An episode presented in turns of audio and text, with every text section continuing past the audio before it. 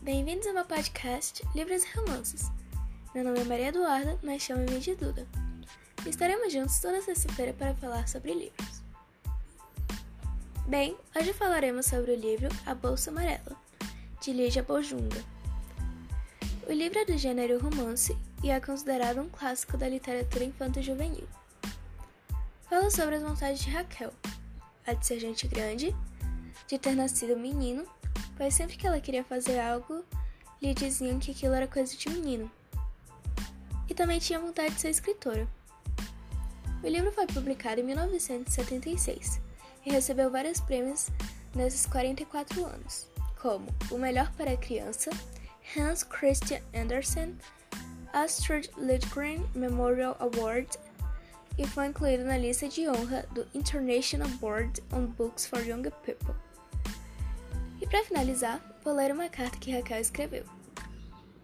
Querido André, quando eu nasci, minhas duas irmãs e meu irmão já tinham mais de 10 anos. Fico pensando que é por isso que ninguém aqui em casa tem paciência comigo. Todo mundo já é grande há muito tempo, menos eu.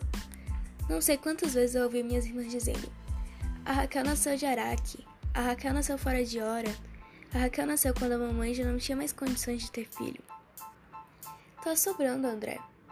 Já nasci sobrando. É ou não é? Um dia perguntei para elas: por que, é que a mamãe não tinha mais condições de ter filho? Elas falaram que a minha mãe trabalhava demais, já estava cansada e que também a gente não tinha dinheiro para educar direito três filhos, quanto mais quatro. Fiquei pensando: mas ela não queria mais filho, por que, que eu nasci? Pensei nisso demais, sabe?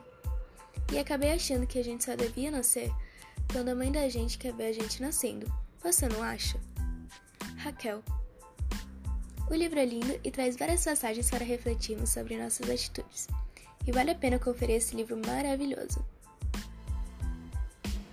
Bem, esse foi o quinto episódio do meu podcast Livros e Romances. Vejo você semana que vem. Tchau!